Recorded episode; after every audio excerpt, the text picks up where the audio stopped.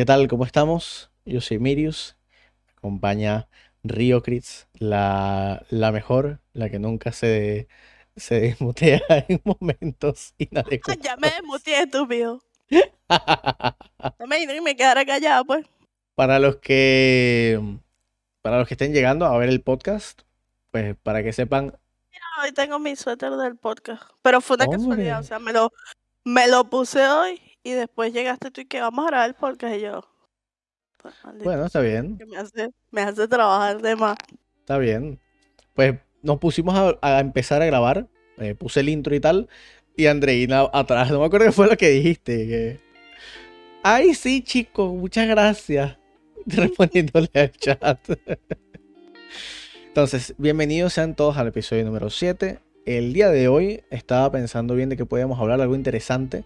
eh, y quería hablar del contraste entre RL y Tibia. Porque hay muchas cosas de RL que influencian a Tibia. Y hay algunas pocas, muy pocas cosas, que Tibia influencia a que sucedan en RL. Conferencias y este tipo de cosas. Este, que hace mucho tiempo que no se hacen conferencias. Y creo que es un tema interesante, pues, porque por lo general la gente, a menos de que sea para meter mucha cizaña, prefiere tenerlo muy, eh, muy separado, RL de tibia. Bueno, que sea para meterle cizaña a un enemigo o algo en PvP. Prefiero mantener distancia una cosa de otra. Tanto, ¿sabes? O sea, hay gente que le gusta compartir muchas cosas de su vida y precisamente eso es lo que hace que se ponga medio tóxica la cosa, pero bueno. O que se hagan Eh, parejas en tibia. Mira, que aquí Sí. era Repen, mi team y tal. Y al final Ah, terminé te yo lanzándole, lanzándole flechas, terminé yo. ¿Quién, ¿Quién se echó los perros primero? ¿Tú a ella o ella a ti? A ver, fue como una combinación en realidad. Fue como una combinación en realidad. Em, creo que fui yo el primero en echarle los perros a Keki. Porque la llevé para la librería de los, del 469. Ah, eso, es especial. Eso es especial. Digo, 4, 6, 9. Eso es una señal. He venido a aclarar la situación. Cuéntame, Andreina. No puedo castigar, ¿no? Sí, yo sé. Aquí se ve mi mano porque estoy impresentable hoy. Cuéntame, ¿qué están hablando? Pero me da risa porque dice que yo, como que yo pregunté que quién se había echado los perros primero. Si él a ti o tú a él. Y dice que una combinación de los dos. Dice que te él te llevó primero a la librería del 469. Y yo digo, Sí. ah, claro, ese es especial, porque el 469. No, ya va, déjame. No, ya va. Es que esto solo, eso solo reitera lo que vengo diciendo Andreina hace tiempo. Solo reitera lo que es una niña de 13 años en el cuerpo de una mujer. Y que uh, dijo, dijo palo. Dijo palo. No mames. Mira, ahí está. Ajá, lo que pasa es que él a mí me caía súper mal, súper mal, porque yo soy como, tengo problemas con la autoridad siempre y él era de la dominante. Entonces dije, no, Porque además yo le- no, además, ya vaya, yo trabajaba en Tibia, o sea, yo trabajaba con Tibia, pues, Claro. esto, y yo le pedí a él un favor, justamente me acaba de hacer premis, ¿no?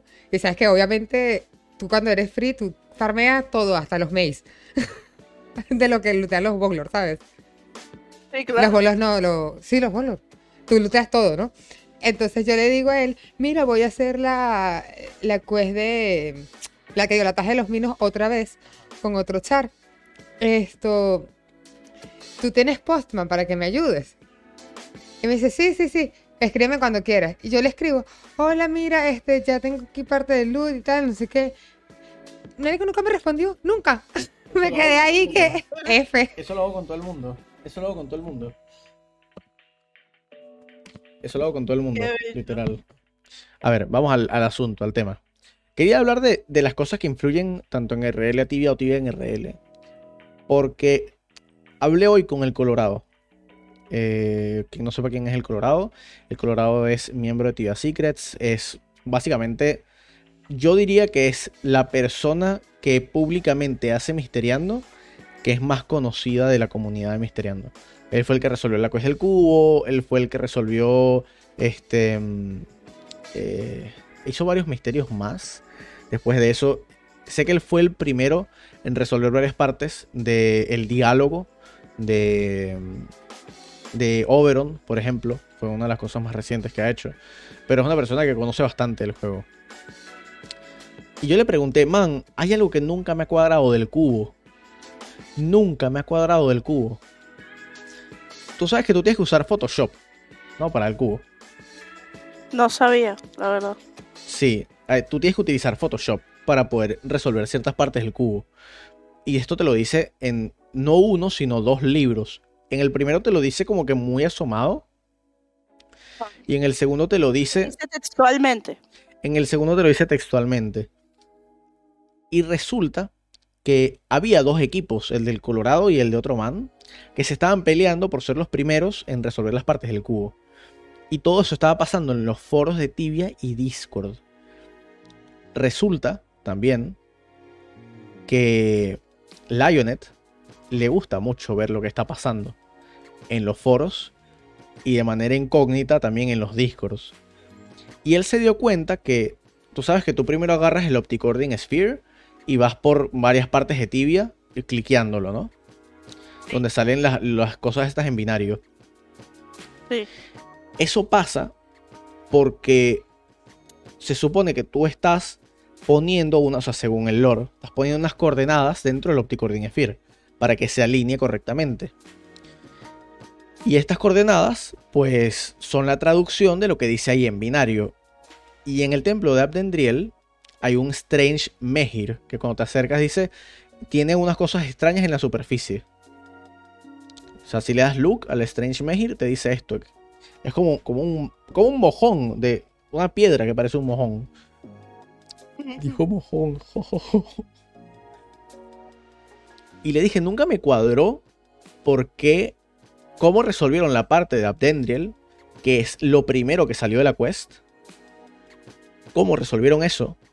Y nunca llegaron a resolver em, cosas como, por ejemplo, eh, lo de la lo que tienes que usar Photoshop, que es una piedra cuadrada, no lo llegaron a resolver en el momento, les tomó meses. ¿Cómo es que no lo identificaron al momento? Y el Colorado me dijo que ellos estaban teniendo discusiones en los foros y el punto de quiebre fue cuando se dieron cuenta de que la persona que había resuelto la palabra que decía en Abdendriel lo había tirado a pegar, que es Gar Sharak, es el primer, el primer eh, dragón. Y tuvo la suerte porque justamente había salido el evento del primer dragón, de First Dragon. Ah, Entonces tenía como reciente ese lore el tipo. tenía Eh. como, como fresca la información y dijo, Claro. ¿qué es esto? Sí. Se la tiró a pegar y le salió bien. Cuando avanzó No la quest. Que sea coincidencia. O sea, tipo, No, es que no, no es. O sea, no es coincidencia, pero sí la tiró a pegar él en ese momento. Y cuando Zipsoft se dio cuenta de que la tiraron a pegar, pusieron el sitio este dentro de Oramont, hicieron que fuese obligatorio que tú fueses para allá con las cositas estas de los lentes. Y, y además de todo ese peo, te pusieron como que, mira, este, un libro que básicamente te dice textualmente cómo tienes que hacerlo. Y aún así estuvieron meses. Estamos hablando de casi seis meses que no lograron resolver nada. Porque no entendían cómo hacerlo. Tal vez porque les parecía que era demasiado obvio que hubiese algo tan implícito en una cuesta que había tenido historial de ser tan complicada. Es que eso, según lo que me dijo eh, el Colorado, eh, en, el, en el siguiente test server a ese, él escribió a Lionet.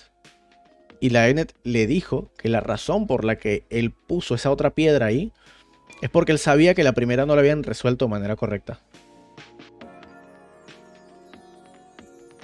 Lo habían lanzado a pegar. Entonces puso unas palabras que fuese imposible lanzarlas a pegar. Pero Isolated Cradle se llama la, la cosa. Entonces es como, mierda, loco, qué fuerte. demasiado. Entonces, ¿qué dices tú? Yo creo que Eh, los players podemos. eh, ¿Cómo decirlo? Influenciar las quests. Pero no siempre de manera positiva. Yo creo que es- hay una situación única con esa quest por la manera en la que la han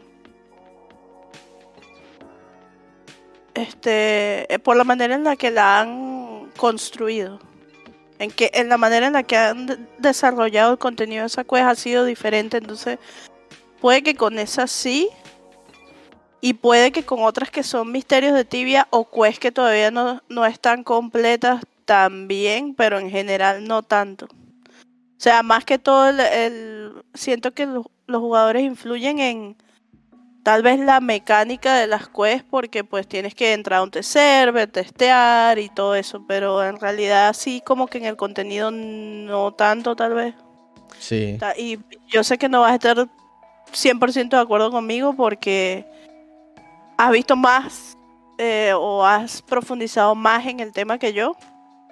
Pero es la, como la percepción que me da a mí que no soy una persona que se dedica a decantar una cosa de la manera en la que lo haces tú. O sea, siento como que tenemos programaciones cerebrales distintas. Es como poner, no sé, ahorita para que entiendan este las personas que están viendo en qué situación estamos aquí y no vayan a, esperar que yo sea como Messiot, están viendo como que si pusieran a Itexo Para bien y para mal. o Para bien y para mal.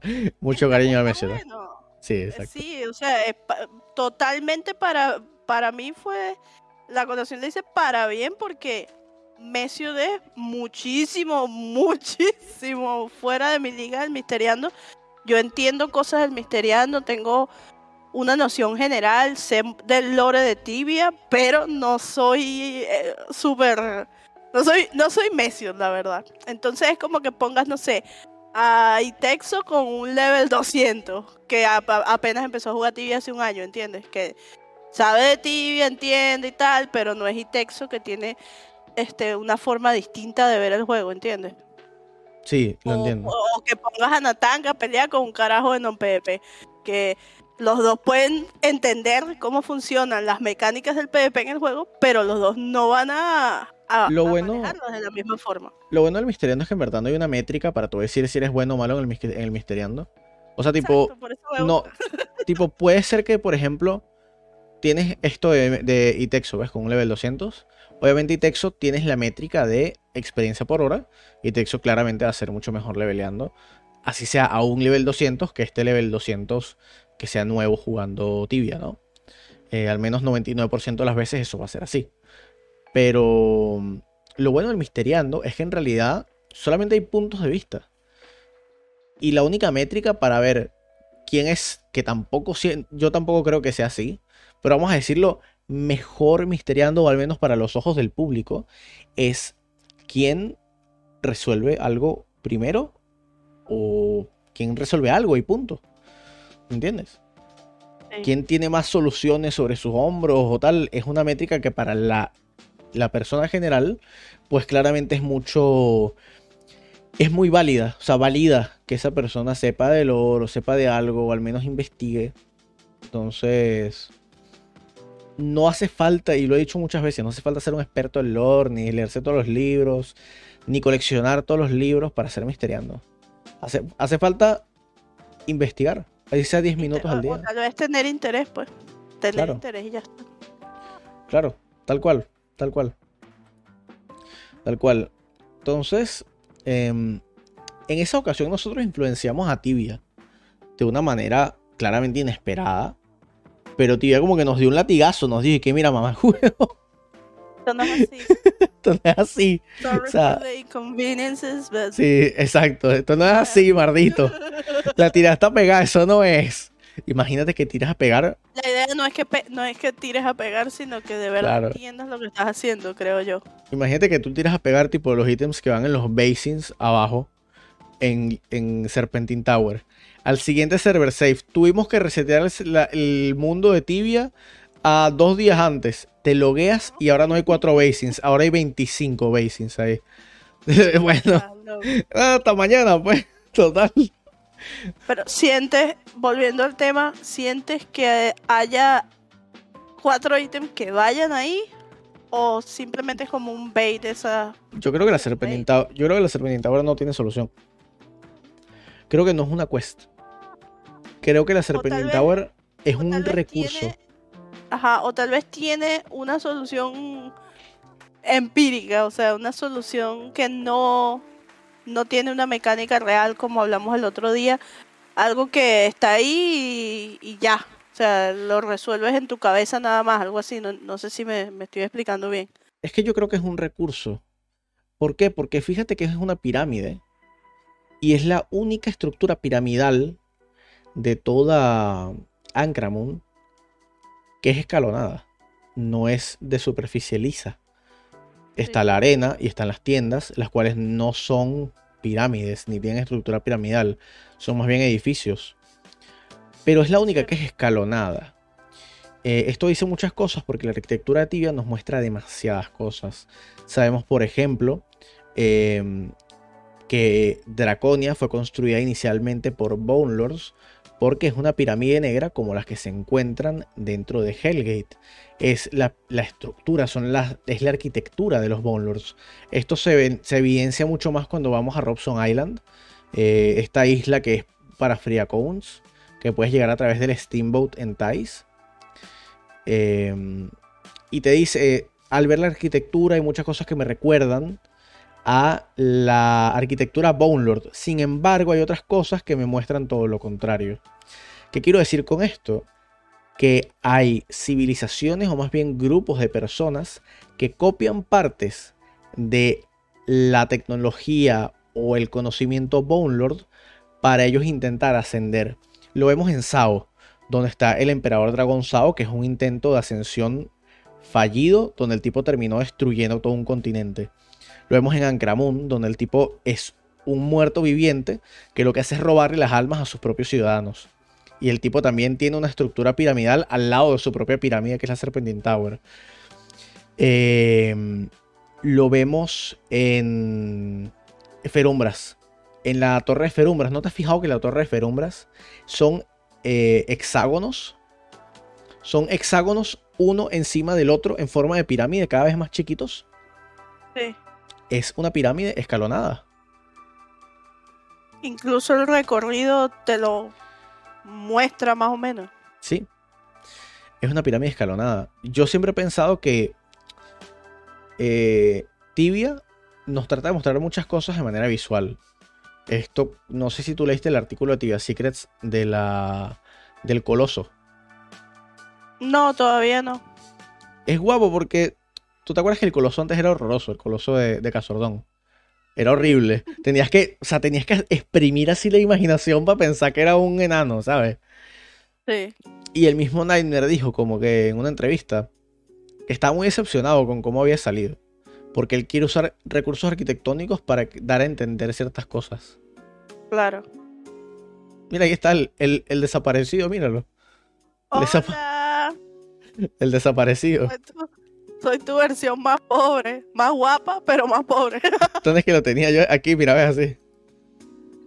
que tenía lo de, lo de Mesiot y lo tachaba con el río Gritz.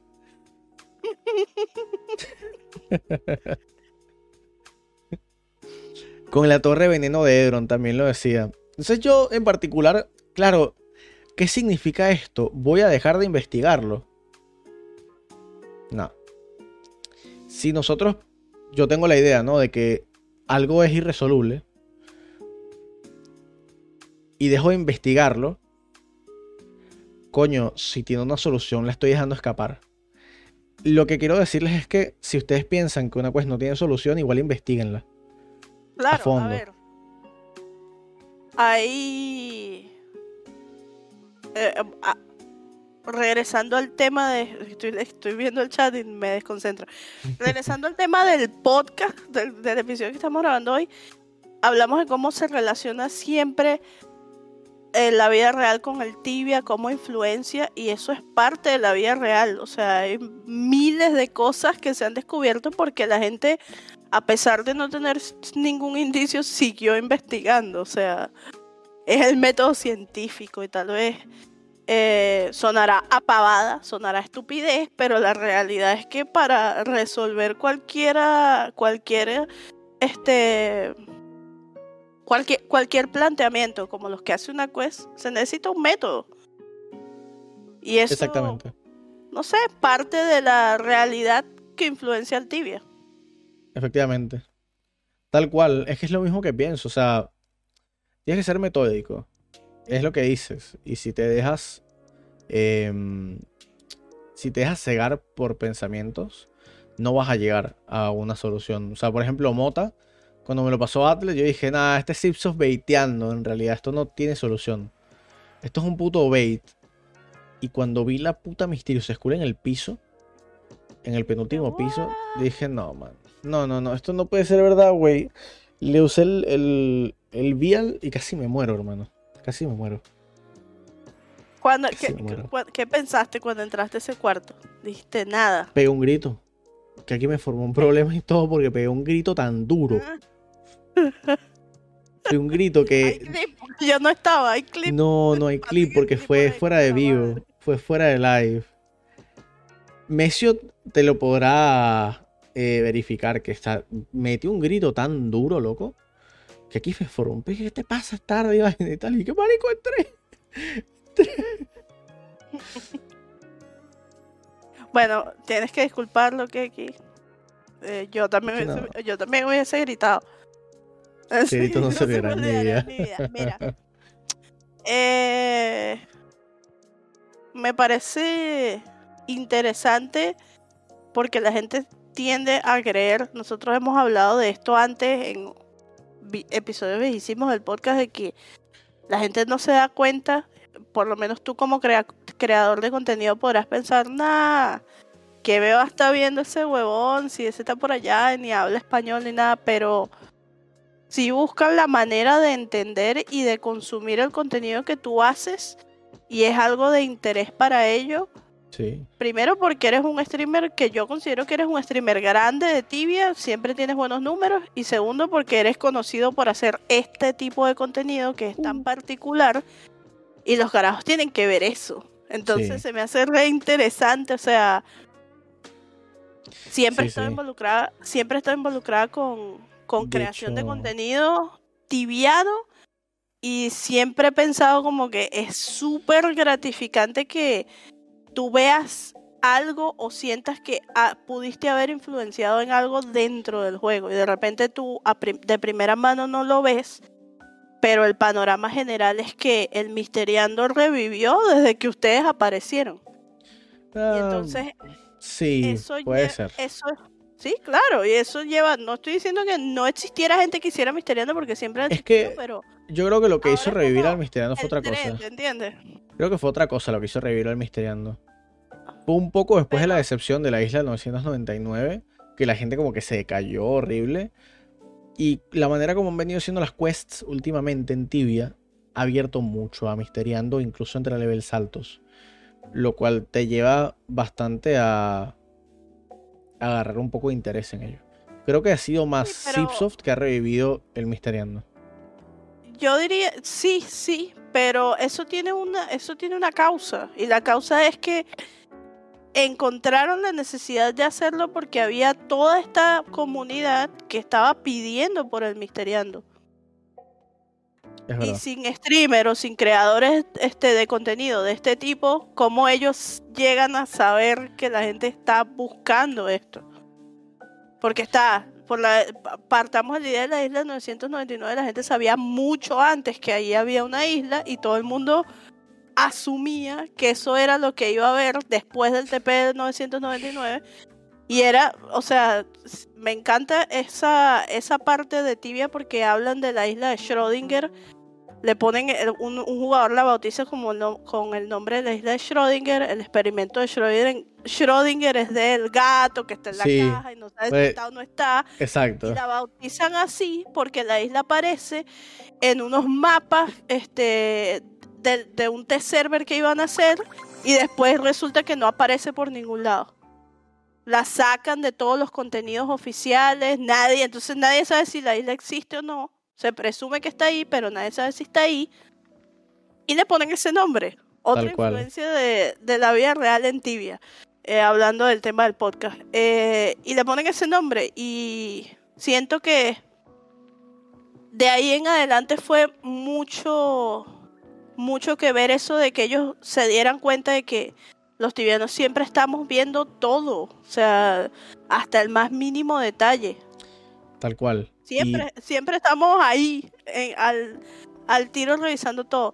Y volviendo más al pasado, me acuerdo también que hubo un test server que estaba, había un NPC que estaba bugueado y te daba burda de experiencia y hubo gente que, carajos, que lo primero que hicieron fue eh, no me importa nada, yo me voy a subir a 999 para ver qué hay después del TP. Y cuando llegaron y vieron que no había nada, se armó tremendo quilombo, tremendo escándalo. porque Tremendo quilombo. Andreina. Mucho tiempo con, con, el niño este, ¿ah? Con Agustín, sí. Eh, las personas que lo hicieron eh, eran gente que estaba involucrada con vainas de fanset y que iban a eso, o sea, que tenían el, el, misterio, el misteriando encima, o sea, que sabían que querían hacer historia, tal vez, no sé. Llegaron ahí, no había nada, y después, como una línea de tiempo, llegaron ahí, no había nada, entonces Simpson estuvo como que, verga, la gente, a la gente de verdad le interesa esto, estamos sobre la marcha, porque ya hay jugadores level tanto y en algún momento van a llegar, empezaron como que a dar hints, a meter eh, por aquí por allá, a meter y quitar cosas. Y ahí fue que la gente como que empezó a retomar el tema del misteriando, pero sí, siempre estuvo presente. Lo que pasa es que yo personalmente te digo que yo siento que ustedes lo trajeron de vuelta porque no había, este, creo que tal vez Hegel fue el primero que vi, Buba y Hegel fueron los primeros que vi tocando como que el tema del misteriando en su contenido, pero no había nadie dedicado 100% a eso como ustedes, ¿entiendes? Como el sí, o sea, Ahorita le estoy dedicando un poquitico de contenido PvP, pero no tiene nada que ver con la cantidad de tiempo que le dedico a misteriando. Y, y, recuerdo que no había ni siquiera un fansite al que tú pudieras decir, ah, bueno, me voy a ir a meter aquí a leer sobre misterios de tibia y cosas así. Ah, ya. Exit no había artículos y cosas así, pero no había un fansite totalmente volcado a hablar del Misteriando como Tibia Secrets, ¿entiendes? Web, eh, ven a Exity, ¿no era así? No creo, no creo. Exity.com era, ¿no? Exity. Estuvo activo desde 2010. Vamos a ver. Porque o sea, suena. No, porque el City hablaba del lore de Tibia. Ah, fíjate. o sea, no, era, no era misterio directamente. No, se salía de, Ni creaba teorías como son los fans de ahora de Misteriando, que te, te, escribes un artículo del 469 y habla de muchas cosas que se te vienen a la cabeza. El City no, el City lo que hacía era explicarte la historia de Tibia. Literalmente, era como como un tesaurio del tibia, algo así, no sé. Claro. No, y lo, por lo que veo, era creado por los mismos de TVML. Sí. Este. Y sí, es verdad lo que me estás diciendo. Era más que todo. Fíjate, ni siquiera era eso lo que te estoy diciendo. Era un sitio eh, para tú subir tu historia, tu game, eh, tu game gameplay, o sea, como que la historia de tu personaje en tibia. Sí, efectivamente. Efectivamente, también tiene algunas cosas interesantes. Pero sí, o sea, por lo que estoy viendo. Por lo que estoy viendo. Pero bueno. Y, y fíjate que tenía muy, o sea, creo que ese ítem es muy guapo, es el, el ítem de ellos. Claro que ahora la cagaron porque lo pusieron de réplica, pero ese ítem es muy guapo, está Sí. muy bonito. Sí, sí, sí, está muy lindo, la verdad. Está muy lindo. Pronto me entregan el Tom, loco. Estoy que no lo puedo esperar. No lo puedo esperar. Nos acerca la fecha. Falta, le estoy contando, bueno, con los dedos. falta poco. Falta poco. Y son lo que me gusta mucho los ítems de fansite, porque eso también influye, como RL influye en Tibia y como Tibia influye Claro. en RL. Los fansites. Los ítems de fansite somos los jugadores. La gente siempre se queja que Tibia no nos escucha, Tibia no nos escucha, Tibia no nos escucha. Vean los putos news tickers. Son. Es todo el tiempo. Fansite, fansite, fansite, fansite, fansite, fansite, fansite, fansite, fansite. Que no nos escucha de una manera directa, tipo, hey Tibia. eh, quiero que pongas aquí un Rotworm. Coño, a ver. Al final es, es su compañía y son ellos los que deciden, ¿no? Nosotros lo que podemos hacer es quejarnos si queremos. eh, pero tampoco hace falta hacerlo de una manera destructiva. Yo siempre he dicho como que, a ver. Siempre he dicho esto. Tibia tiene departamentos que funcionan maravillosamente y departamentos que en ocasiones dejan mucho que desear. Hay veces que el testeo es muy pobre. Hay veces que sacan cosas sin ningún bug. A mí me impresionó, por ejemplo, que el Festival Pantibiano no tuviese ni un solo bug. Y mira que los busqué. Excepto cuando me quitaron la IP. Pero era un bug externo, o sea, no era un bug dentro del juego, ¿me entiendes, no? Claro, pero este era un contenido muy muy puntual y me imagino que habrán probado todos y cada uno de los escenarios posibles con todo el tiempo de anticipación del mundo. En cambio, la idea de meter un test server es prácticamente como que, bueno, hagan el trabajo ustedes de buscar los bugs, háganos el favor. Y entonces ahí uno se pone como que hay una hay cierta gratificación en buscar un bug en Tibia o, o descubrir un bug en el test server. Pues mientras más descubres, más aumenta tu posibilidad de ganarte un premio, etcétera. Exacto. En cambio aquí no había eso, o sea, no había... Eran ellos los que tenían que encargarse de eso y tenían que hacer un trabajo impecable, porque ahí sí que la gente iba a decir como que coño, no joda. Sí, exacto. Este, Nunca esperaba nada de ti y aún así logras decepcionarme. Yo en particular sí me sentido escuchado eh, cuando fue el test server para el Brain Stealer. Eh, Nightmare nos preguntó mucho feedback a mí y a Exarus. Y le gustó mucho el, el feedback. Este. mm, Le gustó mucho el feedback. Así que por ese lado estuvo bien porque cambiaron varias cosas del lore eh, debido al feedback que dimos. Pero no sé, o sea, pienso, pienso que estuvo bien. La verdad, que el día que, que pude eh, formar parte de eso, a mí me gustó mucho. Lo La que pasa es que la gente, la gente tiene la idea errónea de que voy a ir al forum y Zipsoft tiene que leer lo que yo dije allí y tiene que pensar igual que yo, porque si no, no me está escuchando. Entonces tienes que ver la calidad del contenido que tú estás pidiendo que, que se cambie o se cree y la manera en- en la que lo estás haciendo Exacto. para poder tener una valoración en un comentario que has hecho en el foro. Porque no es como que llegas al foro y decir, esto no me gusta y tienen que cambiarlo porque afecta a los enanos de Castle Doom y entonces no elaboras. Y ellos se quedan como que, ajá, pero ¿por qué no te gusta? ¿Qué tiene de malo? Exacto. Entonces la gente, la gente por lo general lo he visto mucho con los cambios de PvP. Yo no ya no soy una persona que se dedica al PvP, pero en el pasado sí lo era. Y yo recuerdo que yo era parte de un grupo que se llamaba el Focus Group, que fue un grupo que creó Zipsoft con jugadores dedicados al PvP, Claro. que les gustaba el PvP, para eh, cambiarlo, porque había muchas quejas con el PvP en ese entonces. es decir, que tú eras muy buscapeo, ¿no? Mm, sí, Sí. siempre he sido, la verdad.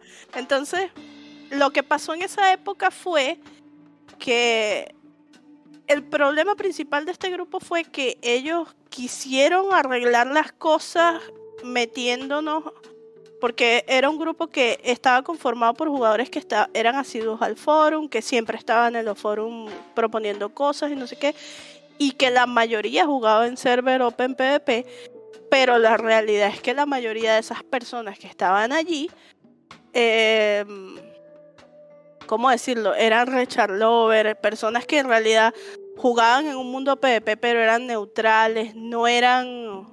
Ellos, ellos tenían un término, o no sé si todavía lo usan, warmongers, que son personas que juegan solo para pelear war y que tienen una visión distinta del PvP y de las Sí. mecánicas del PvP. Y empezaron a ver muchísimos más problemas con el PvP porque pones en las manos de una de personas que no pelean y que se están quejando todo el tiempo como que ah no es que me power abusean en mi server es que me hicieron sacar de school porque puse una runa en el piso y me quitaron todo y entonces empezaron a cambiar muchas mecánicas de tibia por este grupo de personas. Y cuando se dieron cuenta que la estaban pero recagando agarran y meten a ah no vi que dijo ese tipo este agarran y meten a mm, a un grupo de jugadores que sí peleábamos jugar y como que bueno ahora díganos qué estamos haciendo mal y el fórum era literal una caída de tiros entre los que sí sabíamos lo que estábamos hablando y estas otras personas que defendían su idea de que, de que cosas como el swapping estaban bien. O sea, el swapping. A nosotros nos metieron cuando se prendió el peo del swapping. Este, Etienne me dice, ¿sabes que tú hiciste un comentario? Yo hice un comentario en, en un foro de no sé qué. Y uno de Zipsoft lo vio y le dijo, mira, esa chama tiene en su comentario como que es de El ring Venezuela". swapping, supongo, ¿no? Cuando cambiabas de un anillo a otro. Entre My No. Ring y. y- El swapping era, la gente no se acuerda, pero el swapping era cuando estabas trapeado y podías cambiar dándole clic a la otra persona. Nunca te podían trapear, ¿entiendes? Entonces, sino que podías cambiar el lugar, cambiar el lugar. Si estabas en una situación PvP, cambiabas de lugar. eh, y así se- estaban señores, todos importante. bailando ahí. nunca googleen eso. Es, muy mala idea, güey. Terrible idea. Nunca googleen esa shit que está diciendo Andreina. Que- No entendí. bueno, en fin. No entendió, cara, eh.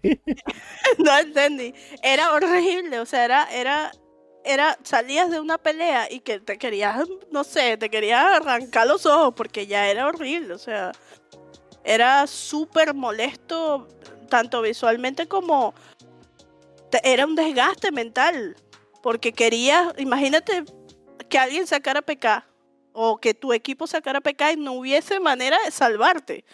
No era como ahora ni siquiera, o sea, era que no había manera de, de salvarte y era este como que hacían súper más difícil. Sí. era un sinsentido, era una Sí, sí. mierda, o sea, era horrible. Entonces, cuando Hay- se prendió este peo, Me acuerdo de esa época, me acuerdo de esa época, ahorita está más un inciso, ¿ah? una- un, un pequeño agregado. En esa misma época había en el foro una propuesta que había ganado mucha atracción de gente que no peleaba War, de que te dejaran hacer un spell para que tú atravesaras una Magic Wall. Y po- pones una Wall y, y así que, ¡bup! y te pones al frente y que, Bueno, esa era la clase de ideas que se le ocurría a este otro grupo de personas que para nada lo estoy desacreditando, podrían ser personas que saben mucho de tibia y que creían que entendían mucho de PvP, pero no tenían la experiencia real de estar en una guild de War y pelear War de verdad. Entonces, ahí Simpson como que ve una vaina que yo escribí no sé dónde y le dicen a Etienne y dicen, ah, sí, yo la conozco, métanla. Y me meten ahí al focus group y luego de alrededor de 15 días me ladillo porque me doy cuenta que te estoy dando una buena idea y lo que me estás diciendo es, es que si haces eso eh, me van a matar a mí y, no me gusta que me maten y pobre yo. O sea, y ahí como que era un este era un ni le pare. Ajá. Era, era un tiempo, era con tiempo completo de gente peleando y no llegando a ninguna conclusión. Y les he hecho todo este cuento para eso, o sea, para que entiendan que tú puedes tener en el foro algo que crees que es una buena idea, pero la manera en la que lo estás diciendo está mal ejecutada y así nunca nadie te va a escuchar. Entonces hay otras personas, como es Esquizo, por ejemplo, que está ahorita en el chat, que han hecho propuestas y que el carajo llega y te dice, mira, esto me parece así por buenísimas, por esto, por esto, buenísima la propuesta de esquizo. Y los tipos, los tipos te buscan, o sea, te buscan la quinta y la octava pata del gato y te dicen, no, es que eso no sirve por esto y por esto, y vuelves otra vez y vuelves otra vez hasta que llega un punto en que los carajos no le toca más que decir, verga, este tipo tiene razón, vamos a, tomar vamos a tomar lo que, lo que él dijo y vamos a, trabajar sobre esta idea. De hecho, ¿sabes es cuando tú sabes que está influenciando en el juego. Es muy bueno que me, que me digas lo de Esquizo ahorita. Y qué bueno que él también esté en el chat. Porque justo quería hablarte de que hay una propuesta que yo quería hacer para Zipsoft y que sería bueno que me ayudara un poco a estructurarla, porque quería proponer que cuando implementen el sonido en tibia le den alguna utilidad guapa. Hay algo que está en juegos tipo, por ejemplo, un MMO que yo juego mucho, me encanta, que es Lord of the Rings Online, el Señor de los Anillos en línea, que tú puedes introducir MIDI, MIDI son instrumentos musicales digitales, básicamente, eh, dentro de tu juego. O sea, de esta manera tú puedes técnicamente tocar música real dentro de Tibia. En eso el otro pasa. Y hay bandas, hay bandas que, o sea, por ejemplo, hay festivales que hacen los mismos jugadores del Señor de los Anillos. Festivales hechos por la misma comunidad y son festivales de música. Hacen tipo un festival de un fin de semana de pura música, de rock, tal, etcétera, tocada por los instrumentos de, del Señor de los Anillos. Y hay, muchos hay muchos instrumentos en, tibia. Muchos. Muchos. O sea, pudiésemos hacer algo burda cool. Pudiésemos hacer algo burda cool. me da curiosidad. quería poner esa propuesta. me da súper curiosidad cómo van a sonar esos instrumentos. Se caen. Sería cool. también pasa que piensas en, el aspecto misteriando, ¿cómo va a resultar las voces de los voces? ¿Entiendes? Las voces de los mm, voces. Es que no creo que pongan, no creo que le pongan voz a los voces. Creo que lo que están haciendo es poniéndole efectos de sonido. sonido ambiental, dices tú. No, efectos de sonido a los ataques. Como si fuese tipo, ponte Isaac. ¿Tú has jugado alguna vez de Binding of Isaac? Tienes el sonido. no he visto tienes el sonido de los ataques. cuando hay una animación de que se crea un ataque, tienes un sonido de eso. Y tienes el sonido de que tú estás caminando y tú mismo atacas. Entonces creo que eso es lo que ellos tratan de ir. No creo que traten de ir a, por voces cuando ya de por sí tienes diálogos en rojo de las criaturas. Porque si no, no me imagino un alemán diciendo que... Oh, no me lo imagino, ¿sabes? Pero... No me lo imagino vamos a estar claros que ellos podrían pagarle a alguien que haga todo eso. Es que, claro, en el stream he estado poniendo últimamente, eh, bueno, últimamente hace como tres meses, la música de... ¿Cómo se llama esto? Eh, Crypt of the Necrodancer. Es un juego que siempre digo, cuando Zipsoft implementa el sonido lo tiene que implementar de esta manera. Es un juego que cuadra de una manera maravillosa y perfecta con su música. Claro, a ver, es un juego que está basado en música, pero como funciona el sonido en el juego, son efectos de sonido que no te aturden. Aunque tú estés rodeado de enemigos, no te aturden los sonidos. Porque están, tienen obviamente gente que sabe mucho de sonido detrás de ellos. No solamente gente que sabe mucho de música. Necesitas no solo a músicos, sino también ingenieros de sonido para que las cosas cuadren. Porque si no va a ser muy, o sea, va a aturdir mucho a la gente. Y ya que es algo que es tibia. Contaminación sónica. Claro. claro. a, mí, a mí me gustaría streamear tibia con sonido. Pero eso solamente depende de Zipsoft. Claro.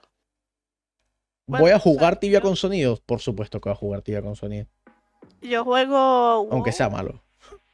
que es un juego con bastante sonido, tiene música, tiene todos los ataques, toda, toda vaina tiene sonido. Y es como tú dices, todo cuadra, o sea, no es eh, Claro. pasar de un juego que no tiene sonido a uno que sí, y que de paso tiene Claro. música, tiene voces, tiene todo. Claro. Eh, al principio me parecía un poco como que sí, lo voy a silenciar, pero en realidad es un recurso muy importante. En el WoW es un recurso muy importante el sonido y todo es bastante armónico, bastante fluido, tú no te sientes abrumado. El, abrumamiento, no sé cómo se dice, mayor es cuando un boss grita, porque si gritan fuerte y tienen voces imponentes, no sé quién carajos dobló esas voces, pero si hay unas voces que, verga, tienes un demonio que el tipo te grita y toda la ciudad lo escucha. Entonces cada vez que alguien entra a esa mazmorra y va y mata a ese demonio el- o, o lo ataca, el bicho le grita a toda la ciudad y se escucha. O por lo menos en la ciudad principal hay una tipa que es una traidora y cuando la descubren la tipa empieza a gritar como loca y todo el mundo la escucha. Cuando están haciendo la quest todo el mundo sabe, ah, están haciendo la quest esa, que ladilla. Claro. Pero no es algo, incluso así no es algo que te abrume. O sea, es algo que te, te, te choquea de una buena manera. Y, marico, estaría genial en tibia, o sea, porque hay muchas voces que son, no sé, imponentes. Y tal vez me gustaría como que escuchar cómo suenan, ¿entiendes? Sí, la verdad es que a mí también, pero no lo sé. No lo sé porque, No lo sé, a ver, lo que dice, lo que dice Esquizo, yo creo que es una de las maneras de hacerlo. De que cuando hay X cantidad de sonidos, solamente como que lo capan para que no suenen todos. Eh, hay muchos que hacen algo parecido que se llama sidechain. Es un recurso que se utiliza en la compresión cuando es de ingeniería de sonido. Yo estudié de eso. Y es que cuando un sonido suena, se le baja el volumen al otro. Para ponerlo en palabras muy básicas, ¿ok? Eh, esto se utiliza mucho y se puede utilizar de una manera en la cual solamente suene el sonido más prominente o el que primero empezó y que los que siguen después sean de volumen o sea, cada vez más bajos, ¿ok? Si lanzan 500 avalanchas, la que se lanzó en el último milisegundo casi ni suena y que cuando la que se lanzó en el primero suena el volumen que tiene que sonar. Entonces, de esta manera mantienes como el como la esfera acústica de que se escuche bien todo o que se escuche todo, mejor dicho. eh, porque sería raro que veas a 500 personas lanzando una avalancha y que escuches exactamente lo mismo que 10 huevona. que, que- que se escuche exactamente lo mismo que 10. Obviamente que todas suenen sería peor. Entonces tienes que buscar una manera de que suene tumulto sin que suene mal. Sí. Y eso no es fácil. Eso no es fácil. Y menos en requieren- un juego como tibia. Exacto, porque cuando tú haces ya un juego con sonido es otra cosa, pero cuando le eh, metes hay que Probablemente nos lancen una nueva versión del cliente. o sea, que muy seguramente. Una, Muy una seguramente. interfaz totalmente distinta, porque no creo que esta sirva para meter eso, ¿no? Puedes estar segura de eso. No, una- no sé si una interfaz, no sé si una interfaz de usuario, pero sí un cliente diferente al momento de, de Game Engine. Al momento de, de hacer un, un motor de juego, tiene que ser un motor de juego completamente distinto. La saturación de sonido, todo lo que da. Y este bandido, no sé, no sé. Pero. Pero eso, o sea, me llama mucho la atención porque toda la vida, y esto también en el tema de, de cómo influye RL en Tibia, toda la vida siempre ha estado el meme de Tibia con sonido. Yo me acuerdo que cuando yo era niño, Ay, yo sí. le decía a mis panas, tipo, bro, o sea, tipo, iba a visitar a un pana a su casa que está jugando Tibia y digo, tú juegas Tibia sin sonido. O sea que tú no, tú no escuchas el chat del juego, ¿no? El, el voice chat que hay en el juego. Y los carajos, ¿y que qué? ¿Qué me estás diciendo, bro? Un sonido que ¿Cómo? Y entonces, claro, yo se lo decía cuando ya estaba por irme. Entonces se quedaban toda la tarde pensando, buscando y tal. Tibia con sonido, ¿cómo le meto sonido a tibia? Y te- se, quedaban- se volvían locos. Se volvían locos. Se volvían locos. Sí, a ver, eh, Walter, la idea sería precisamente optimizarlo. Walter Marx dice, imagínate lo mal optimizado que está actualmente Tibia y luego con sonido. La idea sería precisamente optimizarlo, porque algo que llama mucho la atención de Tibia es los bajos recursos que requiere jugarlo inicialmente. Si lo llegan a optimizar. Sí, sí. El no, no, no, no es por ti. El no, no, no es por Blue Dinosaurio. No mereces ni que lea ese comentario. Si a ellos se les ocurre hacer eso, ese va a ser el día que yo y el 90% de las personas que juegan tibia jueguen tibia porque tibia con instancias mata el juego. Es que creo que, El- creo que hay muchas maneras de hacer instancias en el juego que quedaría bien. El problema es que No, creo que la el- gente se el- piensa en instancias tipo WoW, otro tipo de MMOs en los que no funcionaría una instancia. yo, la verdad sí, porque yo siento que, bueno, en WoW hay dos tipos de instancias, ahorita vamos a, a tocar ese tema, pero no viene al caso ahorita. Em, meter instancias mataría todo el objetivo de pelearte una zona, ¿entiendes? No, Mataría el PvP. ta- tampoco, tampoco. Imagínate esto. Una instancia que al momento de exhibiar, ¿ok?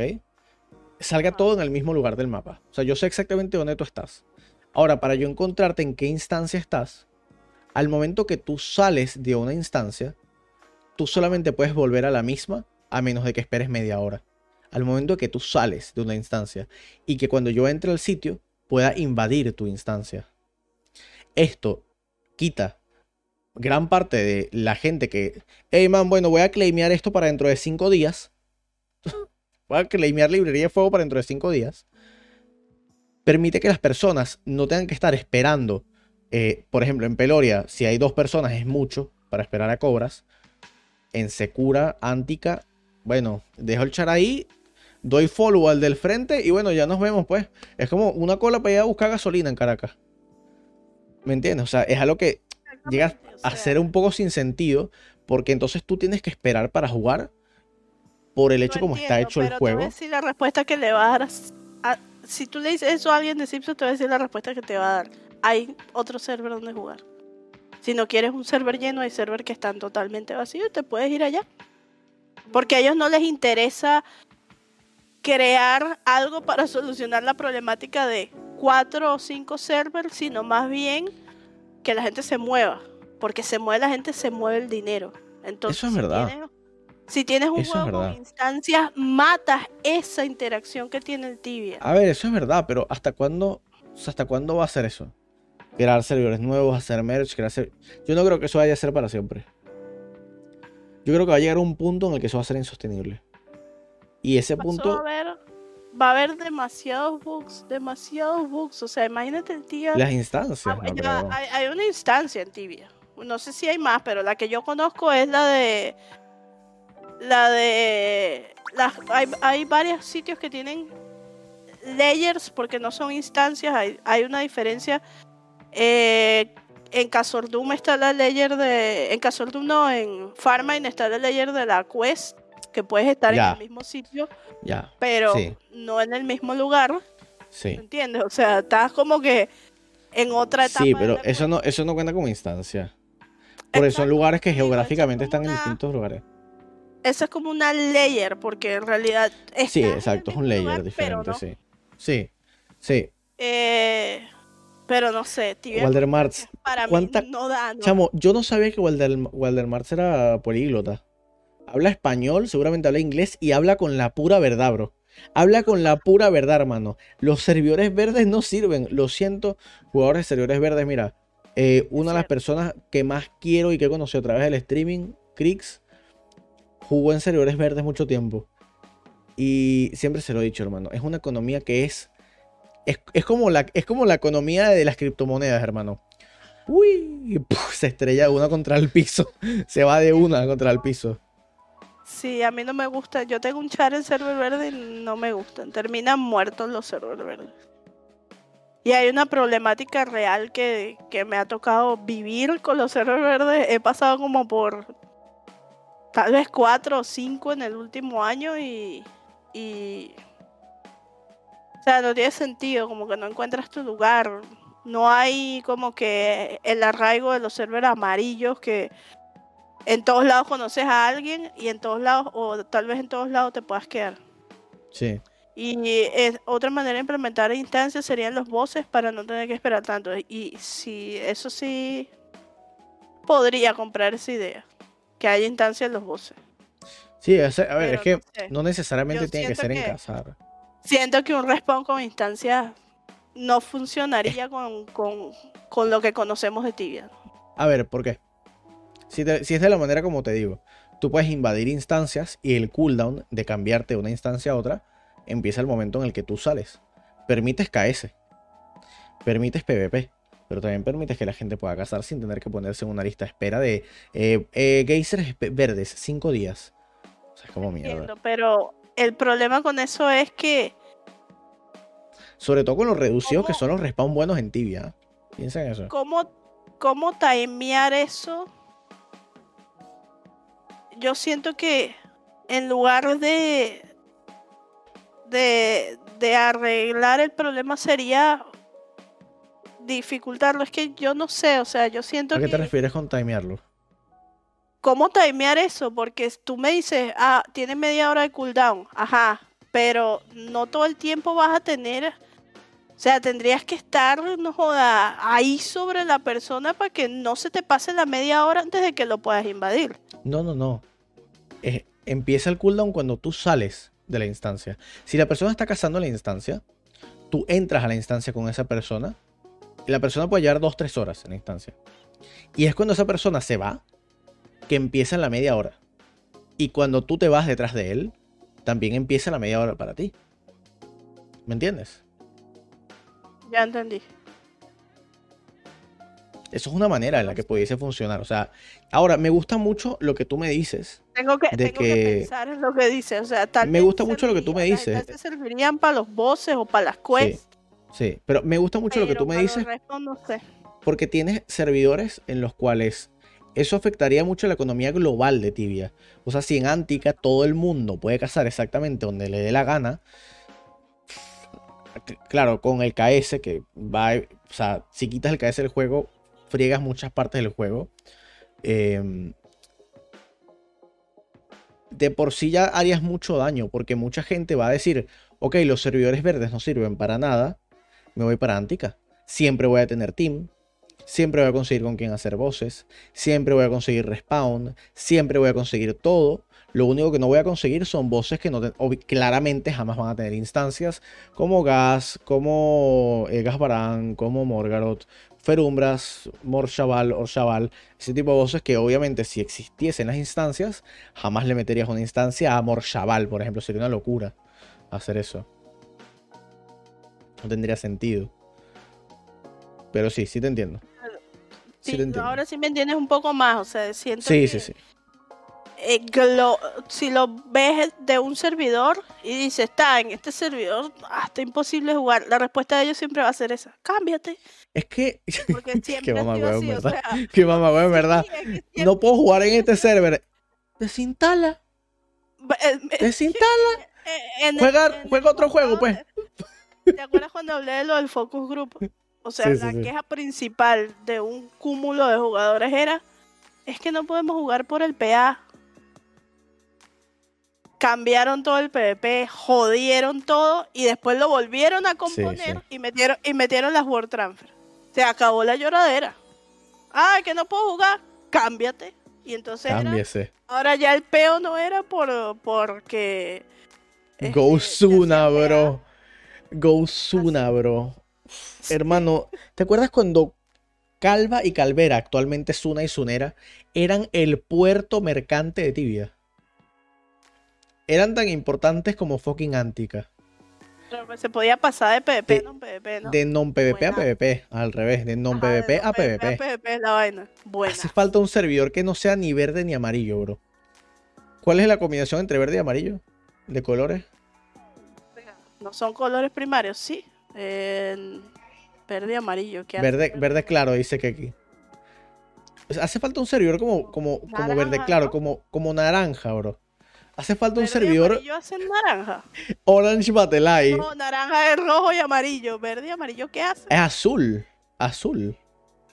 Bueno, bro, hace falta un eh, transparente Battle Eye, bro. Que la gente pueda llegar de verde o de, o de amarillo y pasarse ítems a verde o amarillo. O sea, que, que sirva como un hub.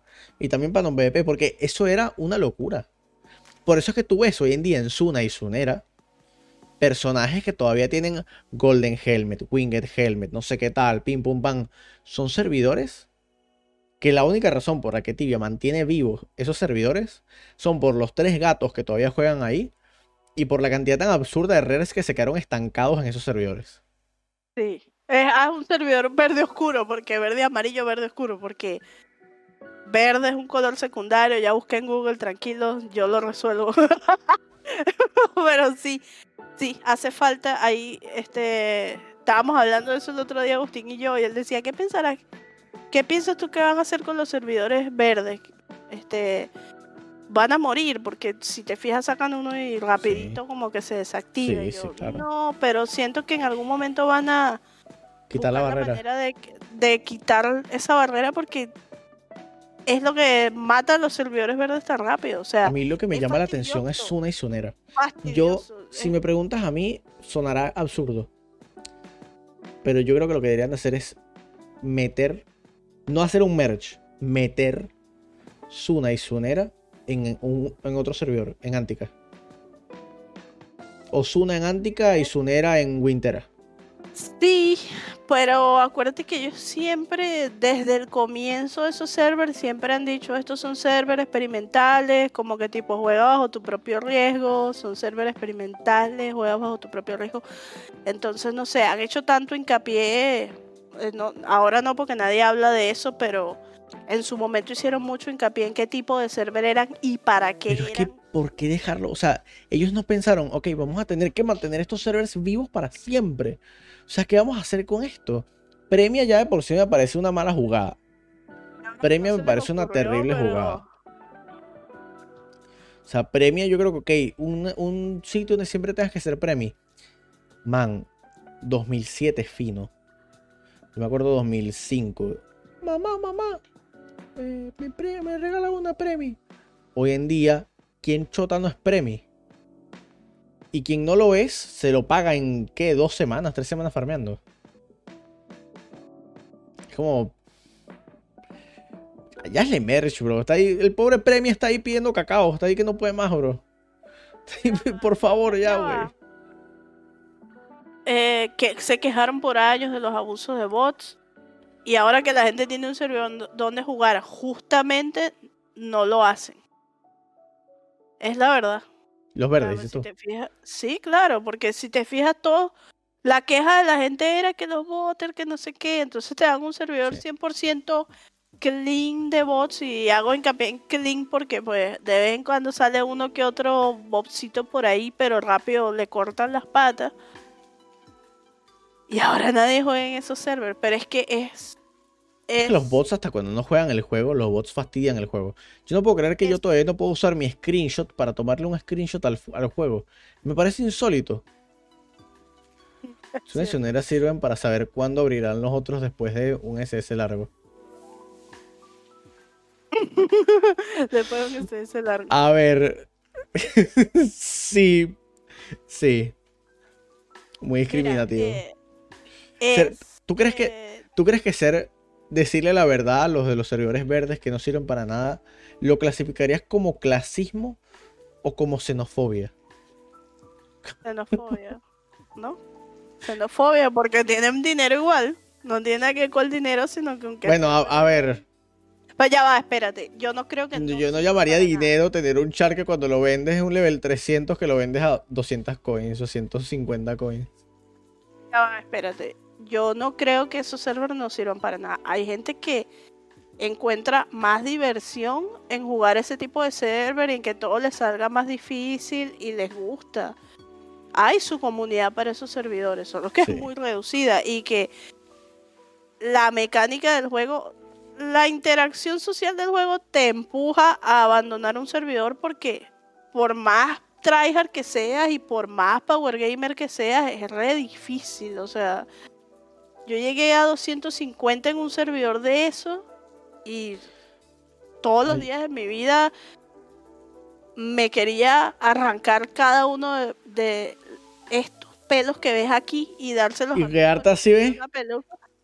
Sí, y dárselos a Mirio para que se hiciera una peluca porque era desesperante. O sea, Y yo no jugaba ni el 10% de lo que juega gente que juega todo el día esa vaina. Pero es fastidiosísimo. O sea, vas a hacer un Imbuement, no hay nada en el market. Vas a, quieres comprarte un ítem porque quieres decorar con, no sé, flores de yo qué sé, no hay en el market. No. Eh, Te discúlpame. quieres que- comprar discúlpame que te interrumpa. ¿ah? una parte de set o algo que hayan looteado, no hay en el market. Es una ladilla. Una ladilla. Es que eso nos dice. El hostal de Thais. La cosa cuál es el Thais Hostal, ¿no? El que queda eh, al sur, cerca de la Blessing. 400 kk se vendió en Antica. Eso no es nada. La casa de ¿Cómo que no es nada? ¿Qué te pasa, loco? No es ¿Qué te pasa, la casa de loco? Visan, ¿tú sabes Mira, cuál es ya la va. casa ¿cu- de ¿Cuántos son, ¿Cuántos son pinches dólares, güey? Que no es nada, dice. Discúlpame, madame Río.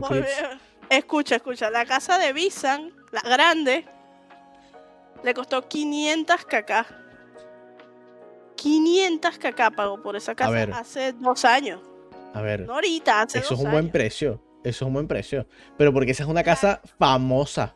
O sea, en esa casa siempre han estado. local No es famoso. No tanto. No tanto, discúlpame. No, está, no es. No es 20% menos famosa. Es por lo menos la mitad de famosa. El Ya. hostal. Ahora te doy otro ejemplo. ¿Sabes que Visan tiene la casa grande? Eh, para los que no lo conozcan, búsquenlo por Instagram. Le voy a poner el nombre en el chat. Visan, creo que se llama así, Antica, si no me equivoco. Ah, Pero si buscan Visan, les aparece porque, pues, es un Instagram tibiano. Es la casa que queda justo al sur del templo, a la derecha, que es una casa que tiene como tres pisos, que tiene un jardín, que da para el pantano, esa casa. Al lado están los edificios de departamentos. El departamento ese chiquitico, ese chiquitico que ves ahí de 9 SQM, le costó 200 kk. Y está regañando, mire. Y la casa del otro lado, porque él tiene las tres, tiene la, esa grande, el apartamento chiquitico, y la del otro lado le costó 150 kk. O sea, poniendo en perspectiva los precios de las casas en Antica, es una locura, o sea, lo que cuestan las casas en Antica. Por eso te digo, no es nada. Pero un 400 hostal-. Mira, piensa que el hostal te terminaría saliendo 350. Esto por 8. Son como 500 dólares, ¿no? Más, 600, 600 euros, perdón, 600 euros. Son 600 euros, o sea, es demasiado, Andreina, es demasiado. No mames. Es, mucha, es mucho dinero, es mucho dinero, pero eso vale en las casas en Antica. Y no, sí en los servers amarillos valen mucho, pero por lo menos yo tengo una casa en Benores que es, yo creo que es tremenda casa. Está justo al norte del DP, la que queda en toda la esquina. Y esa casa a mí me costó en mi server 35 kk. Yo no me quiero En Anchica. en Benores. En En, Anchica. eh, en An- no, en mi server es Javera, pero en Antica debe costar como, no sé, un KKK. Ay, disculpe, señorita Javera. Me disculpa usted, ¿ah? Javera, no te digo, no puedes comparar Javera con Antica. Por eso te digo, o sea, y son server amarillos los dos, pero no es no es la misma economía, o sea, Mano, no es la misma economía. mi casita de Casordón, bro. Solo hay una casa por la que la cambiaría y es la Snake Tower de Thais. Solo por eso la cambiaría, loco. Me encanta esa es pinche casa. Muy linda. Esa esa esa casa es muy linda. Es la, la que usan para los contests. Sí, esa casa está muy buena. Eh, Yo la tuve en Bunira y la tuve con la Filigree Statue.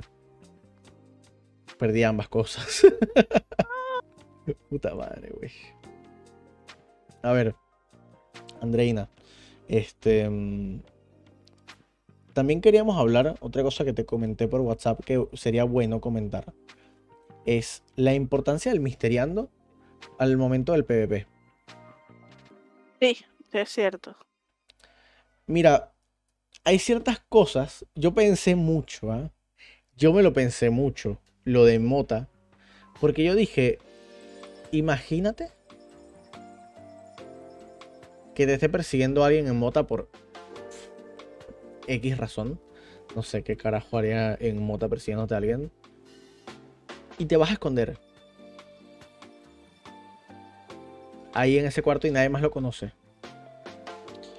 Ay, hija mía, ¿qué pasa, mi amor? Como viene ella solita caminando para acá, mi amor. ¿La ves? Viene ella solita caminando para acá, pero qué preciosura de niña, por Dios. Me derretí, discúlpenme, chat. Mala mía. Javier no lo pueden, no lo pueden comparar ni con un verde. Pero. No, no está ahí, pero. ¿Qué te pasa, hermano? A ver el server amarillo, está bueno. A ver, lo han fusionado. Ya perdí la cuenta porque antes era Impera y la de. Y... Tres veces. Tres veces lo han fusionado. Impera, el, que era el mío, y el otro era Garnera, que era, ya estaban, los dos eran fusionados de otras cosas. Tibia siempre fusiona.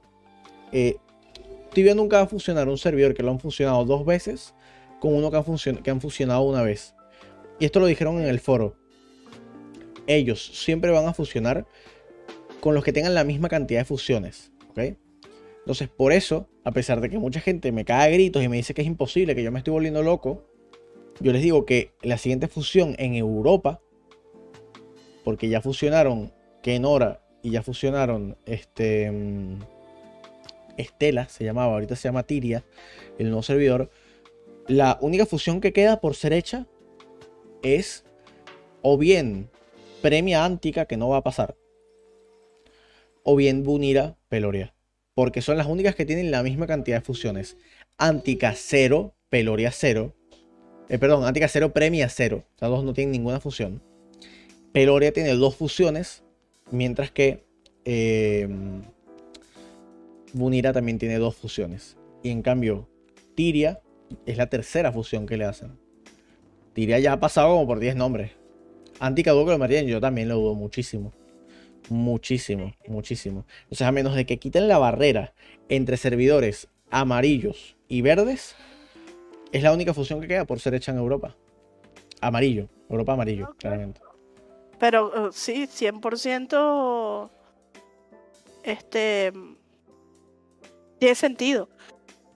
Volviendo al tema, me estabas preguntando cómo PvP. el PvP. Sí. ¿Alguna vez has visto tipo una una defensa que te diga, este man se volvió loco? ¿Cómo Chota entró aquí? No solo he visto, esta es mi hora, esta es mi hora de brillar, hermano. Yo nunca he sido muy buena con las manos en el PvP. Y en el pasado me era muy fácil, como conocía tantas quests y era tan charlover, me era muy fácil crear traps para mi team. Traps que a nadie se le hubiesen ocurrido usar y decían, coño, pero ¿qué vamos a hacer en esta ciudad? Yo, marico, hay una cueva donde nos podemos meter aquí, aquí, así, así. Saquen toda esta vaina, saquen toda esta cueva, toda esta misión. Eh, varias que se me ocurrieron, así que te puedo nombrar. Hay un cuarto que queda sobre los WIRM, que es para sacar la, el, el addon del, del NPC tal y era una puerta de quest y ponías un player ahí y nadie pasaba. Ahí nos escondíamos cuando sacábamos PK. Esa es la del... no había visión. Esa es la del addon del Wayfarer Outfit. Ajá. Otra que se me ocurrió en esa ciudad, eh, creo que fue en el techo de... Eh, no me acuerdo si fue en, en, en Telas o en el techo de, ¿sabes? Al sur de Telas, el, el respawn este donde matas bichos y, y sale el boss. Ahí tú, hay una subida, ahí tú podías hacer una trap también. Eh, una defensa, por cierto, hablando de telas y defensa. De telas también tiene layers. tú le das a una palanca, tienes el, cuerpo del golem ahí, y la última misión te pide que le dejes una palanca. Y el golem revive. Esta animación te cambia a ti de layer. Tú estás en un layer arriba. De hecho, te invito, si tienes tibia abierto, que vayas a ver el mapa de tibia. Donde está telas, donde se trainea. Y mírate cómo son dos pisos duplicados.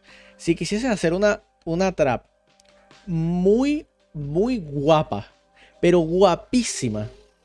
Dejas telas incompleto. Dejas telas incompleto. Que solo tengas que ir a, a dar la palanca. De esta manera, puedes entrar y salir. Y cuando tú entres y el enemigo entre detrás tuyo, se va a quedar atónito. Y esto lo pensé hace mucho tiempo, nunca le metí mucha cabeza a eso, pero ahora que estoy en War me he puesto a pensar y a recordar. Y eso, ahorita que lo dijiste, se me encendió el bombillo, me acordé clarito. Mira, te va a quedar, no te imaginas la de recursos que da y muchas veces, muchas veces a mí me gustaba sacar PK en zona free porque yo sabía a dónde iba a correr y no me podían encontrar. Mi corrida de predilecta era meterme al cuarto ese que queda en Norport, que bajas y hay piratas, donde está Sí. la verde. Isle of Evil Quest. Pasabas esa puerta y todo el mundo juraba, bajaba dos pisos y todo el mundo juraba que estaba en Demona y todos se iban a buscarme como locos en Demona y yo estaba ahí perdiendo PK. Isle of Evil Quest. Y aunque tuvieran belleza. la quest, nunca pensaban como que, ah, mira, está en esta quest y tal. No, siempre me buscaban en otro lado. Todas esas cosas eran parte de que yo de friki iba y hacía las quests y me averiguaba los sitios y no sé qué. Entonces creo que el Misteriando combina mucho con el PvP en el sentido en que mientras más conozcas, más fácil se te va a hacer, más recursos vas a tener para explotar a la hora de una situación PvP. Hay un carajo en, en- hay un carajo en Instagram que se llama Seitu que hace videos de ese tipo y ha hecho pila de, de- de tips así de cómo correr o cómo escaparse de lugares utilizando vainas de quest, Sí, sí. vainas de quest. Y es porque Yo hice un video de eso. Sí, no sé si le interesa ¿Y qué tal, mis amiguitos tanto, tibianos? pero le interesan las quests. Me acuerdo que hay una defensa que ya sigue funcionando, pero ya no es tan buena como antes. Que es la de mm, eh, Scatterbrained Sorcerer Quest. Cuando tú entras y le tienes que dar a las palancas para que aparezca Grodrick y Amari y combinarlas, donde está Ecclesius, que, Ajá. que se supone que ahí, dado que encontramos en los sprites, hay un. Este. Hay un sprite de un elfo muerto que coincide con los colores del NPC Amari que se utiliza en esta quest. Por eso yo especulo que la única manera de enfrentarnos a Samael es de alguna manera en esa parte de la quest matar a, Sama- a Samael.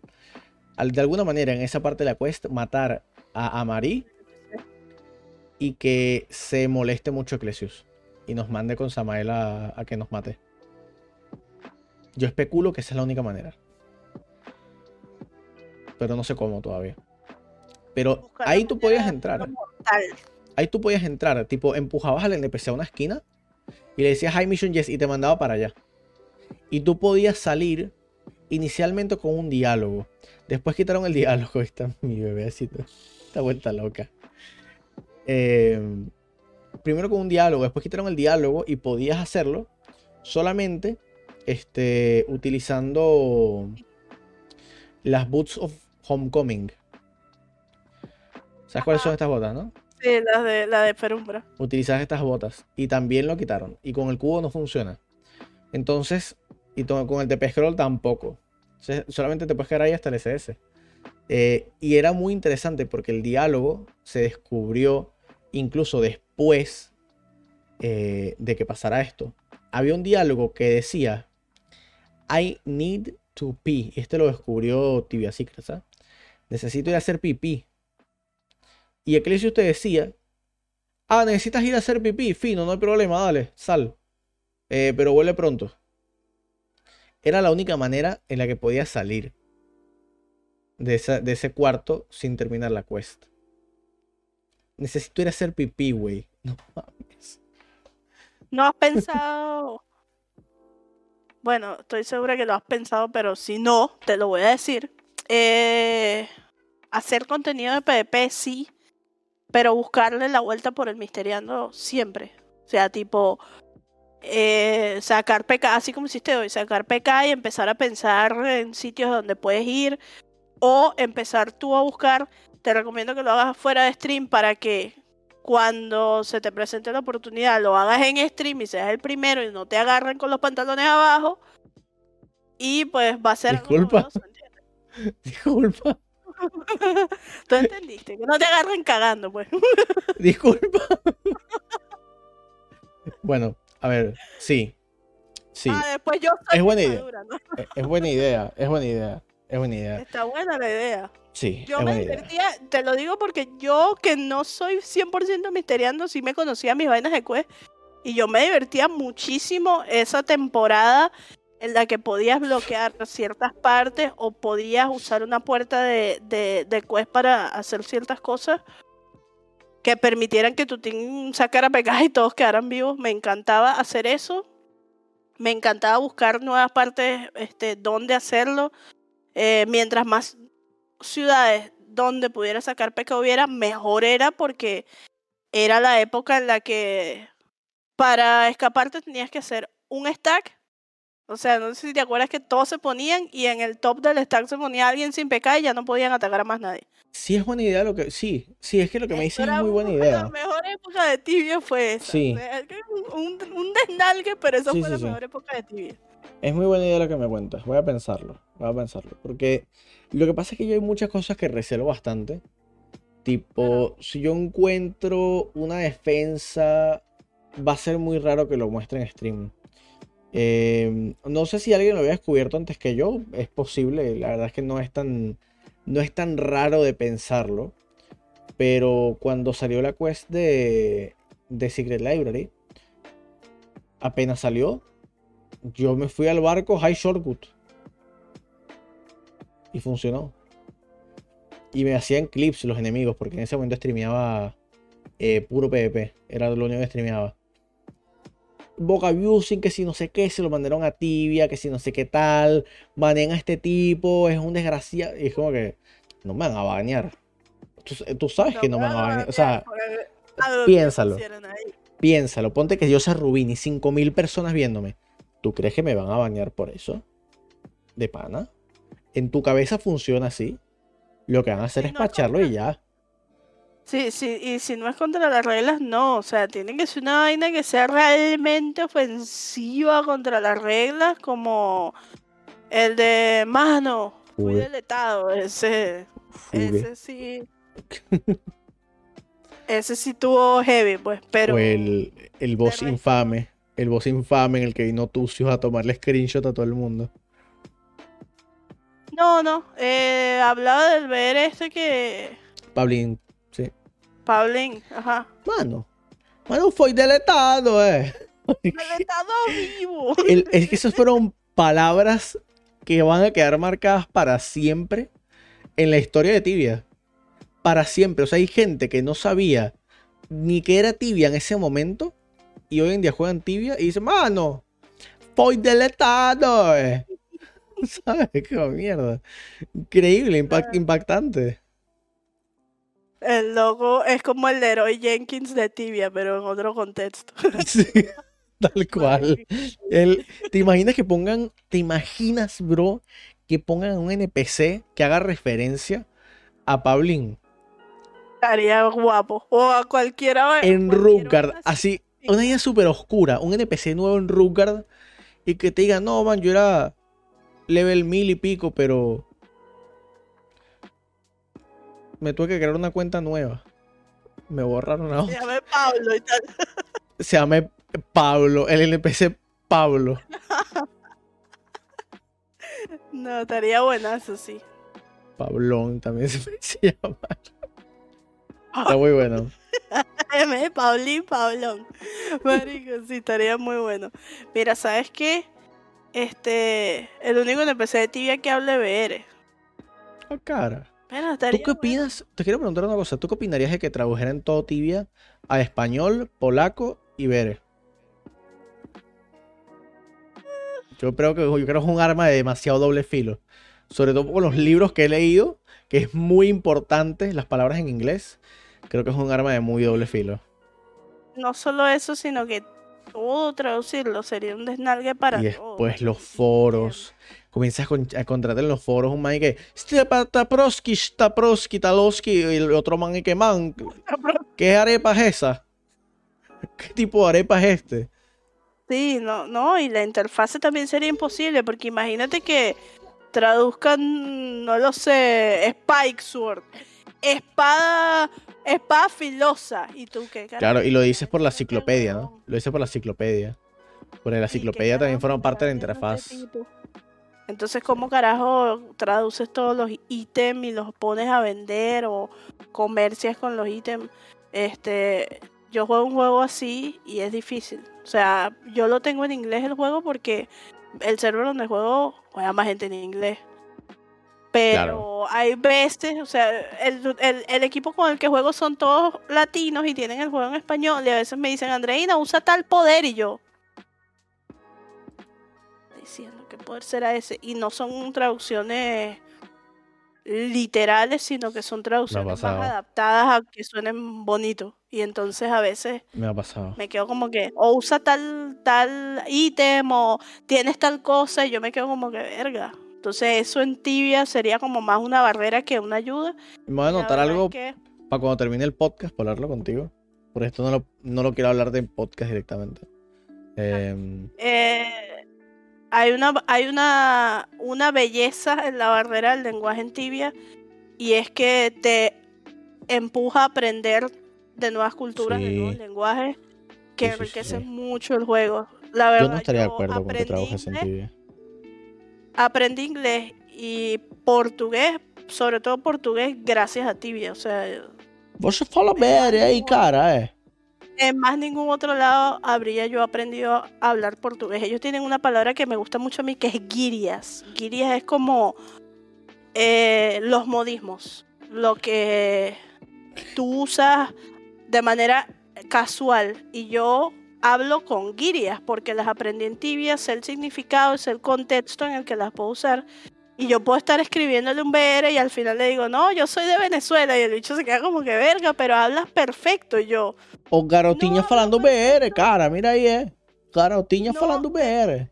Escribo perfecto, pero para hablar es otra historia. Para hablar sí me cuesta un poco más. De Pero a mí es al revés, loco. A mí es al revés. No. ¿Cómo, ¿cómo hablas tú BR? Danos una, una eh, muestra. No, no, no, no. Por favor, vale, la gente lo quiere. No puede ser, no puede ser. No puede ser, no puede ser tan malo. No puede ser tan malo. No puede, o sea, no puede ser. Sí, es muy malo. Hay un, hubo un BR que me entrevistó hace años. Eh, ah, que el administrador te que te quiere entrevistar y no sé qué. Y está esa entrevista en YouTube y tiene como 10 cada visita. Y cada vez que veo ese video digo, Dios mío, tanta gente me veo hablando así de horrible. Mira, eh, Andreina, hemos llegado ya a la hora y media. Eh, bien guapo, pero creo que es mejor para la comodidad del espectador este, que retomemos temas de este estilo ya en siguientes ocasiones del stream. ¿Qué tal te ha parecido la sesión del día de hoy? ¿Cómo, cómo te ha parecido? ¿Ha pasado bien? Muy buena, muy buena. Hablamos, pero ya este, debo admitir que traje, en vez de hacer el podcast, en vez de hacer el podcast tibiano y misteriano, traje como que al podcast tibiano, al misteriano, porque una característica de los episodios que grabo con Francisco es que empezamos hablando de una vaina y nos vamos y terminamos hablando de otra vaina totalmente distinta. Y yo soy así, yo hablo mucho, entonces yo para echar un cuento te echo 10 cuentos totalmente distintos y eso, tiende, eso tiende a, eso tiende a cambiar totalmente el contexto de la charla y el tema del que se estaba hablando, entonces eso pasó hoy. O sea, íbamos a hablar de eh, la influencia de la vida real en el tibia y fíjense que hemos hablado de los tipos de server, los tipos de items, los idiomas en el juego, el sonido en el juego, montón de cosas que nada que ver. Se cortó el pelo el mes. Este montón de cosas que nada que ver con el tema de este podcast. Eh, creo que eso también forma parte de cómo llevamos la vida real al juego, cómo vemos la vida real dentro del juego. Y no sé, siento que siempre que estemos hablando y estemos discutiendo algo que te lleve a pensar distinto o te lleve a razonar sobre una idea que nosotros tengamos o una idea propia, pues el contenido, el, cometido del podcast está hecho. Entonces a mí me encantó este episodio. Y podría estar aquí hablándonos horas, cinco horas más.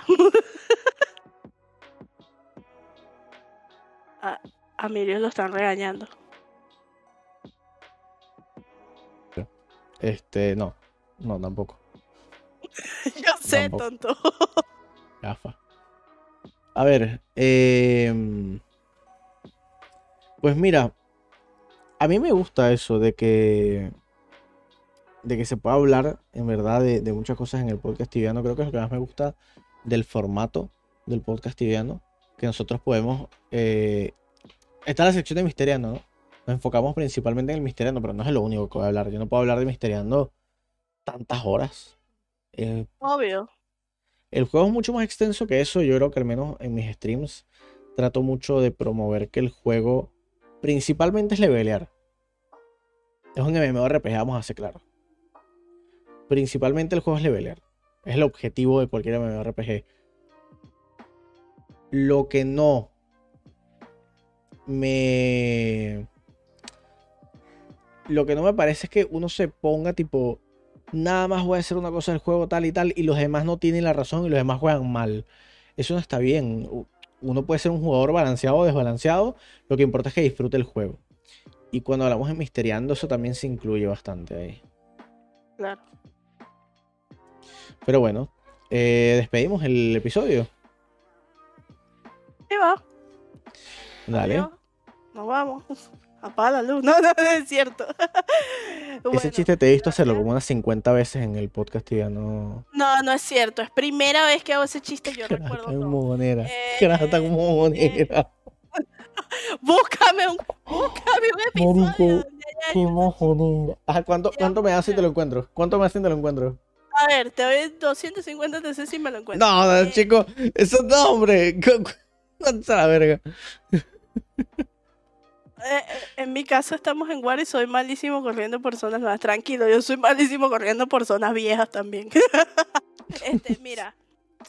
Eh, ya llevamos 80 episodios. nos faltan poco para los 100. Digo poco, pero en realidad va a ser mucho tiempo porque como grabamos un episodio al mes, entonces va a ser como para el año que viene, pero... ah, sí entienden, estamos próximos al Mira. episodio 100, que va a estar vamos a, a- a- estamos ahí pensando outside the box para hacer algo bastante guapo. Y bueno, pues si llegaste hasta aquí, escuchaste todo esto, muchas gracias porque yo hablo mucha paja y a veces aburro. Y gracias a Miriu porque probablemente te hayas mantenido hasta aquí por él. y eh, nada. ¿Qué pasó, Andreina? Yo te, yo te pensaba como más bichota, como con más. No, no. Con más soy- autoestima. Full bichota, mami. A ver, ya va. Yo tengo una autoestima muy bien afianzada, pero una cosa distinta es la autoestima y el ego. Y para nada el ego es lo mío. Este, yo soy una persona re sencilla y yo estoy consciente de lo genial que soy, pero la verdad es la verdad. O sea, si escucho una loca hablando paja una hora y media, tienes Huevón, que ver. ¿Tú de qué crees que se trata mi stream? Un, un loco hablando paja como por cuatro horas. ¿De qué crees que se basa esto? Aquí todos Pero- estamos locos. Pero es interesante lo que hice. Mira, te voy a poner las palabras de Durin, ¿ah? Estaba buscando quotes de Durin ahora que tengo la ánfora de la. Todos tenemos que estar locos para jugar esto. Palabras de mi pana Durin, ¿ah? Y lo puso tipo en broadcast. Lo puso en broadcast. Tipo, lo mandó a todo el mundo. Ah. ¿En serio? No vi. No, pero lo puso. Eso fue no en. No en el Mira, pantibiano. No en el pantibiano. Eso lo puso hace mucho tiempo cuando los bots jugaban tibia. antes de que nos vayamos, déjame decirte que está buenísima la ánfora de Guido. O sea, es- ese es como un dream item para mí porque Guido es mi preferido. Y marico. de- Mira, yo. Los otros cuatro, los otros ¿Será que tres, estoy- será que estoy compensando? Yo será que estoy compensando porque no tengo la de Ido. Pero, pero, pero, pero. Durin es el único que es God en RL y en Tibia, en verdad, también en lore. La de Durin también está dura. Sáquenme el internet, pero la de Durin también está buena Bueno. porque Ya, ya, ya valí verga, bro. Me voy para la verga. Es el único que, como dice Miriam, es- Miriam es Golden Tibia y dentro del juego también. O sea, Golden. Sí. God en Tibia y dentro del juego también. Así es. Es que te veo con delay. Acabo de que apagaste la cámara. Este, en Tibia y en, en el juego también. O sea, está buenazo eso también. Eh, Yo creo que eso serían las top dos. Los otros dos, perdón, pero amigo. Coño, es que no se pueden llamar tan similar, bro. Siempre le confundo uno con el otro. Sí. Se llaman muy similar. Y además, visualmente, Aclárame Durin. una duda. Había otro Estefan, ¿verdad? Que se fue. Eran dos Estefan. No. No. Estaba Stevie Stefan. Tengo, tengo entendido. eh, sabrá más esquizo. Estaba Stevie Stefan.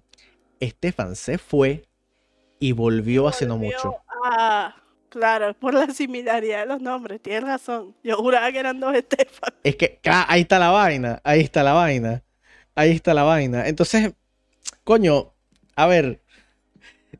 No se podía cambiar el nombre uno así, ponerse. Durin no se llama Durin, se llama Uli, creo. O Ulgrich, no, me acuerdo cómo se llamaba Durin. No se puede poner que, qué sé yo, Mad Mage, algo así, no se puede poner otro de Ferumbra. se movió de departamento y luego volvió igual que Durin. Ulrich, ok. Gracias, Walter. Durin, por cierto, es el que dice gracias, gracias, gracias en el video del 20. Buenísimo, bro. Buenísimo. Porque el man así viendo la cara, con una cara así, y con los pelos largos. Gracias. Y que caí, que mierda. Si va, bro, vino. Toma mi plata, déjame en bro. No, mira, eh, Mirade no tiene porque Mirade es community manager, no God. O sea, estaba ahí como apoyo a la comunidad para evitar, ¿sabes?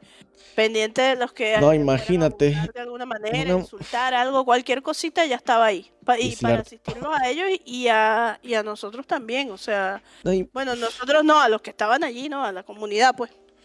ok, voy a, voy a anotar esta otra cosa también para cuando salgamos de modo podcast. Oh.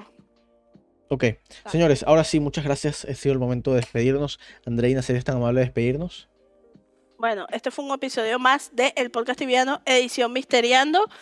Espero que les haya gustado, espero que les haya parecido muy bueno. Sigan a los encargados del podcast Misteriando. Hoy nos falta Mesiot, pero siempre está por ahí. Arroba Mesiot en Instagram, en Twitch. Y mi amigo que es arroba Mirius Piso Anir en Instagram también, ¿no? No, en Twitch. En, en Twitch, en YouTube. En, este, en. YouTube soy Mirius. Es que te es una- eso. sé. eso, man, el calvo Mirius y tal. Eh, Entonces, Mm. ah, somos el podcast tibiano. Espero que les guste y nos vemos en una próxima emisión.